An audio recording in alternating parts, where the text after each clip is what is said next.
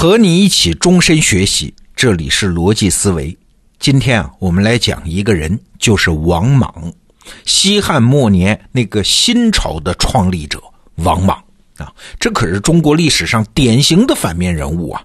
一提到他，一般会有两个印象：第一呢，这是个胡来的改革家，非要按照几百上千年前的古书搞什么改革，结果把天下搞得乱七八糟。这件事儿我们是没法替王莽做翻案文章的啊，他胡来那是真胡来啊。那还有一个关于他的印象呢，就是王莽是个乱臣贼子啊，是篡位当了皇帝。这个东西在事实上当然也没法抵赖啊，他毕竟是把老刘家的天子扒拉到一边，自己当皇帝嘛。但是啊，最近我看了一篇文章，雷葛先生的《王莽改革新论》。哎，我发现王莽篡位这个事儿，其实有一个新的观察角度可以琢磨一下。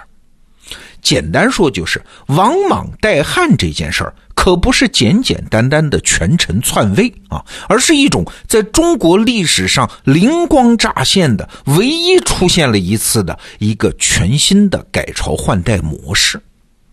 这什么意思呢？在我们印象中，中国历史上的改朝换代就只有一种方法。就是通过武力吗？你看王莽之前什么尧舜禹的禅让啊，那是传说，咱们先不论。后面你想哪次改朝换代，他不是通过暴力呀？那你说宋朝的赵匡胤不就是黄袍加身，和平演变吗？还有我们熟悉的什么曹氏父子啊、司马父子啊，都是和平禅让。表面上是和平，但背地里他都有武力威慑在起作用啊。所以啊，我们经常说什么权臣篡位，那什么样的权臣才能篡位呢？哎，一定是军阀或者是军头嘛，就是有忠于自己的武装力量嘛。那如果按照这个规律来看，王莽就很奇怪了哈。第一，王莽的出身是外戚，哎，外戚和太监一样，他都是皇权的附庸嘛。他们不对皇权构成威胁，这是皇帝相信外戚和太监的原因呢。所以，外戚篡位在历史上是绝无仅有的，只有王莽这一个案例啊。剩下来自外戚的野心家都没有这样的记载。第二，王莽从来没有领军作战的经历，所以在军队当中他没有任何根基和班底啊。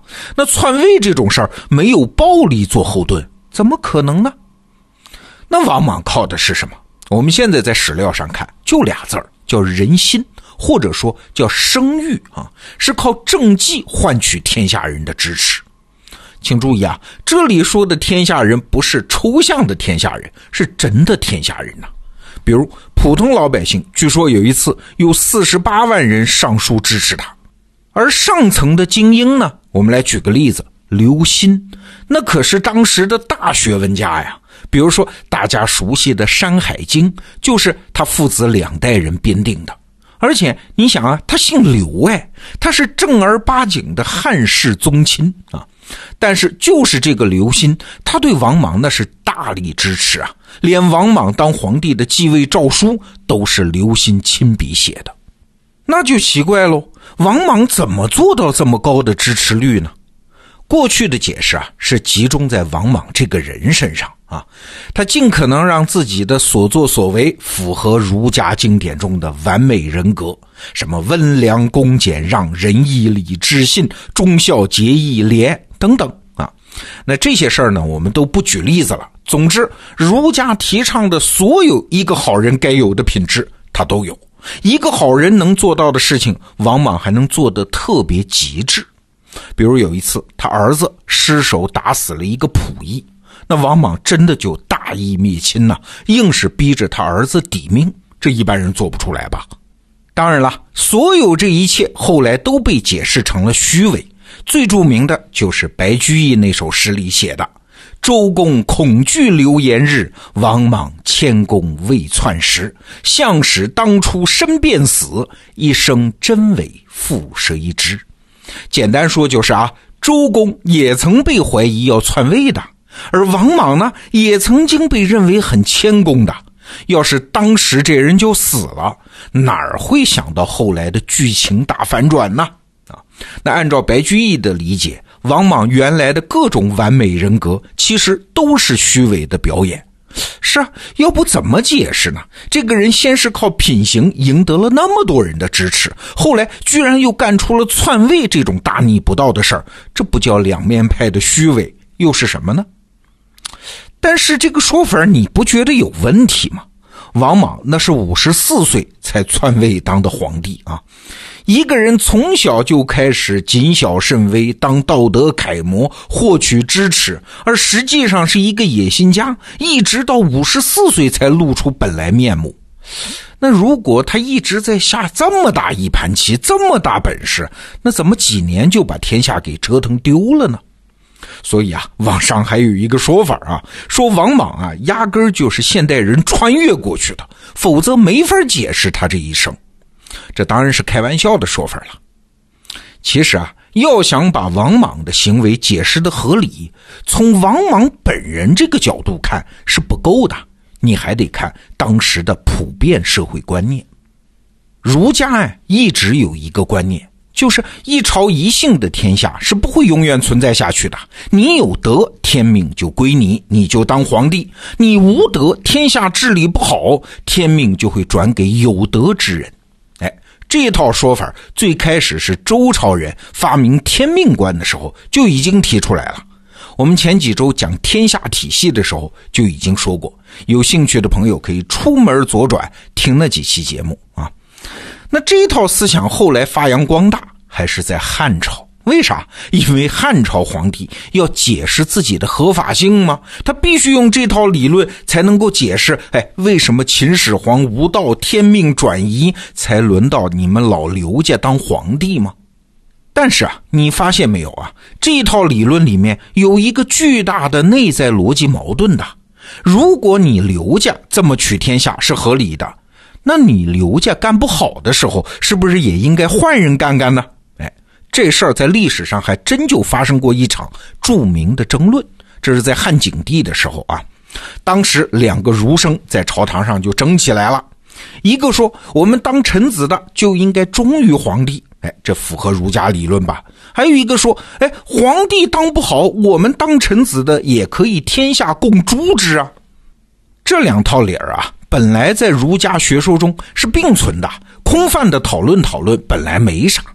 但这两个人吵急了眼，就扯到现实政治上了啊！一个说：“照你这么说，汉高祖刘邦反秦也是不对的喽。”另外一个说：“照你这么说，以后有人起兵造反，反对刘家天子也是对的喽。”啊，你看话说到这个份上，就没法往下聊了。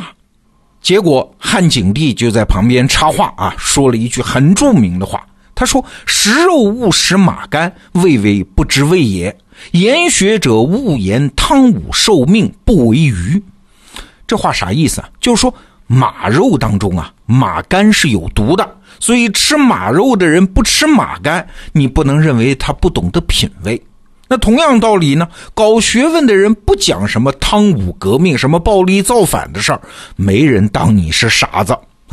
也就是说，儒家理论的这个内在逻辑矛盾是不能放到现实政治里来讨论的。但是，不讨论归不讨论，随着儒家的势力越来越大，这套观念可是一直都在的啊。所谓“天命无常，唯有德者居之”。所以在整个西汉的历史上，禅让这个事儿是理所当然的啊。所以早在几十年前，就是王莽篡位几十年前，就不停的有人上书劝皇帝退位让贤，甚至有人公开说啊，你们老刘家这汉家的天命也就到此为止了。哎，理解了这么个社会共识的背景，你就知道了，到西汉的末年。老刘家确实一代不如一代吗？而突然又出现了这么个人格楷模的王莽，上上下下都觉得，呃，和平改朝换代这个事儿啊，可以搞一下的呀，哎，所以就支持王莽当皇帝啊。那我们今天回顾这个过程啊，实际上是想说两层意思：第一，每一段历史都包含有丰富的可能性。上承天意，下顺民情啊！根据道德水平和治理能力，和平的更替统治者。哎，这本来是中国历史的一个选项哦。啊，而且还不只是理论上的可能哦，王莽是实实在在的做到了哟。只不过他后来没有干好，胡来丢掉了天下，以至于中国历史的这种演化路径到此就中断了。否则啊，中国古代的政治很可能是另外一个样子。那我想说的第二层意思就是，过去我们看历史总是着眼于个人的道德智慧和力量。但实际上，成一件事儿或者是坏一件事儿，最根本的力量是啥？不是个人，是社会共识，是时代的普遍观念。不回到这个基本面上，面对历史事实，哎，我们其实什么也理解不了啊。好今天我们就聊到这儿明天罗胖精选再见。